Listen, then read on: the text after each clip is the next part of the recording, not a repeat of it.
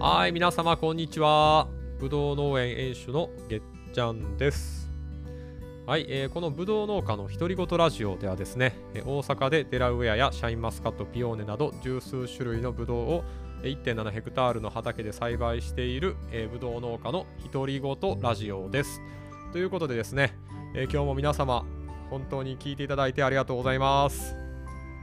いやー今日はね、ほとんど一日中雨が降っててる日でしたね。うん、まあこんなに降るとは思ってなくて、まあ、畑のねビニールハウスの中での仕事もできたんですけれども、えー週末のですね、えー後継ぎ甲子園っていうねピッチイベントのファイナリストに選ばれたっていうのもあってね、えーそれの資料作りを、えしたりしておりました。うん、でもねやっぱこういうのって時間があったらあったでねちょっとあのー集中力があー散漫になったりするんですよね。うん、別にその何か他のことをしてるわけではないんですけれどももう少し他の見せ方ができないかなとか、えーどんな感じで、えーこれまでのおピッチコンテストの受賞者は発表してるんだろうとかね、えー動画見たりなんかあーまあ、ちょっとした脱線をしながら、えー資料を作ってるとやっぱりね結構時間がかかってしまうもので、えー今日でねなんとか一通り形にしたいと思ってるんですけれどもまだあ完成してないというのが現状ですね。はい。まあそんな雑談から入ったんですけれども、えー今日はですねバレンタインチョコの話を、えーしてみたいかなと思います。あのねバレンタインチョコ。あのまあこれまでの人生で自分はね、えー残念ながらそんなにもらったことがなくてですね、えーまあですけど一応結婚してからはね、えー奥さんから、えーバレンタインチョコもらってますとでちょうどね今奥さんが第2子の出産で、えー実家に帰っているところでして、えーそれでねわざわざバレンタインのチョコをね、え届けてくれたんですよね。うん、でまあそれについてのね話を今日はしていきたいと思うんですけれども一つはですね、えー既製品のチョコでなんていうんかななんか人の形をしたでっかいのをね、えー送ってきてくれて、えーなんかねパーフェクトマンみたいななんかなんかね、えー屈強なアメリカ人の男みたいなね なんか謎の人型のチョコレートが送られてきました。はい。なんでそれを選んだのかわからないですけど、おそらくね、なこうネタなのかなと思います。はい。ちょっとね、変わったものを送ってきて、えーびっくりさせようとか、まあそういうことなのかなと思います。でね、まあそんなあ立派な形をしたチョコなので、ちょっとね、食べるのがもったいなくて、またね、えー嫁さんが実家に戻ってきたら、みんなでね、一緒に食べようかなと思ってます。で、もう一つがね、えー今4歳の娘も一緒に、えー里帰りしてるんですけど、まあ、その娘があお手伝いしながら作ったチョコっていうのがあるんですね。で、まあ、小さい、なんか、ハートの形をしたアルミの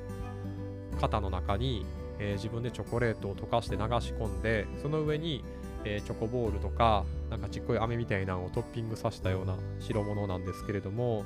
まあ、これがなかなか可愛らしくてね、えー頑張って作ってくれたんだなと思って、すごく嬉しい気持ちになりますよね。えー気持ちがほっこりするというか、うん。まあ、ちびっこなりになんか気持ちを込めて作ってくれたんだなと思います。で、えー昨日ね、そのチョコレートについて作ってくれてね、ありがとうっていう風に直接言ったんですけれども、結構正直者でね、正直者で、いや、実は最初ちょっとやろうとしたけど、えーその後はほとんど何もせずに、最後に上にトッピングするところだけやったんだっていうのを言ってて、ああんまり作ってないんかいと思ったんですけどね、うん、まあそんな素直なところもね、いい子なのかななんて、えー思っております。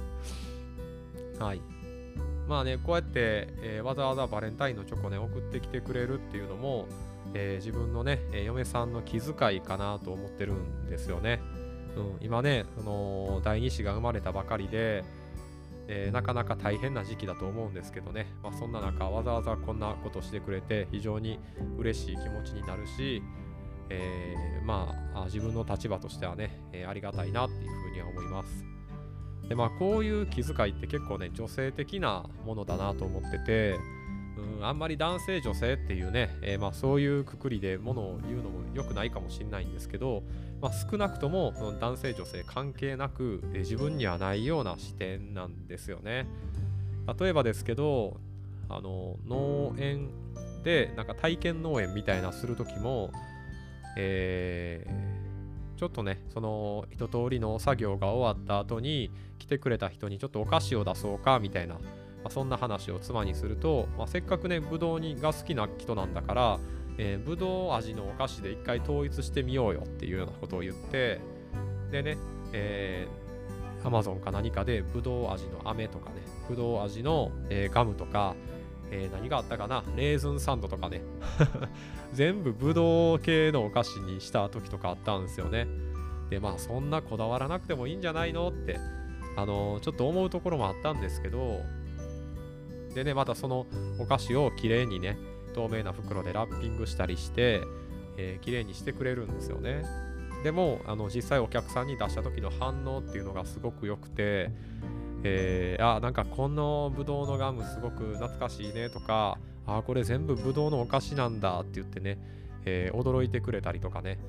うん、またこういう細かな気遣いがいいよねっていう風にダイレクトにね言ってくださるようなお客さんもいらっしゃってああこういうところは自分にないところだなって。女性的な、うん、妻らしい視点だなっていう風に思ったことがあります。うん。まあ、それとかね、まあ、ちょっとした節約とかね、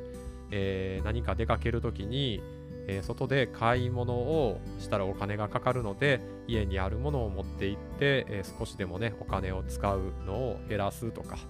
まあ、そういうところもね自分はもう結構荒いところがあるんでもうなもしいるんやったらその時どっかで買ったらええやんみたいな風に思ってしまうんですけど、まあ、そういうところもね、えー、きちんと準備して用意するっていうのは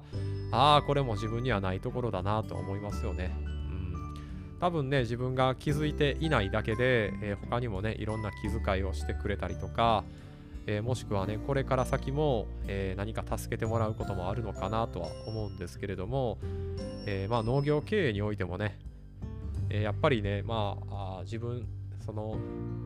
何ですかね、え農園主にないようなところを、え農園のスタッフとかもしくは自分のパートナーとかまあ、そういった人にフォローしてもらうっていうのは多分にあるのかなと思っててやっぱりねえドラッカーも言ってますけど強みが強みを生かすのが経営であると、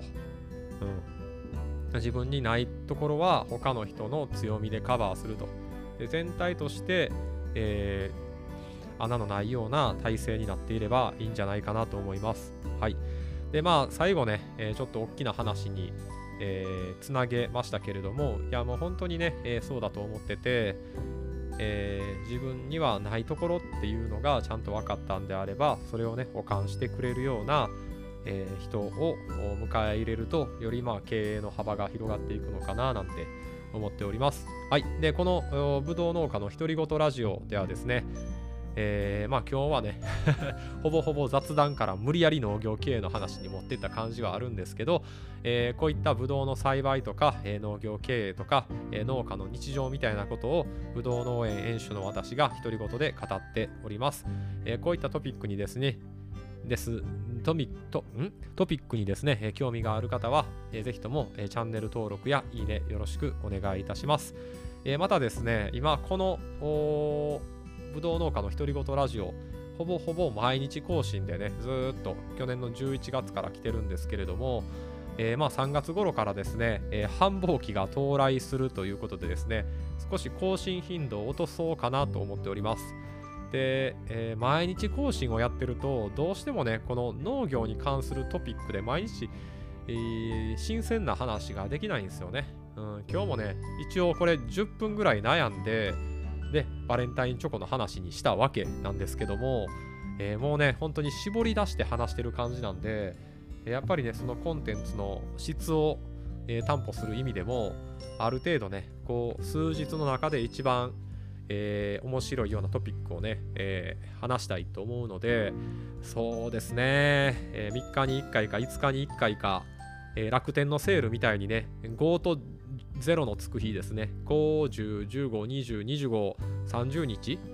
ぐらいの、えー、月に6回ぐらい更新でやろうかななんていうふうに思ってます。えー、もしくは、えー、世界の鍋厚みたいにね、え、3がつく日だけとかね。鍋厚じゃないか。厚鍋か。なんかわかんないですけど、まあ、そんな感じの更新頻度に変えようかななんて、え、思っております。というところでね、とりあえず2月中は毎日更新続けますので、え、よかったら聞いてください。はい、えー、それでは終わります。じゃあな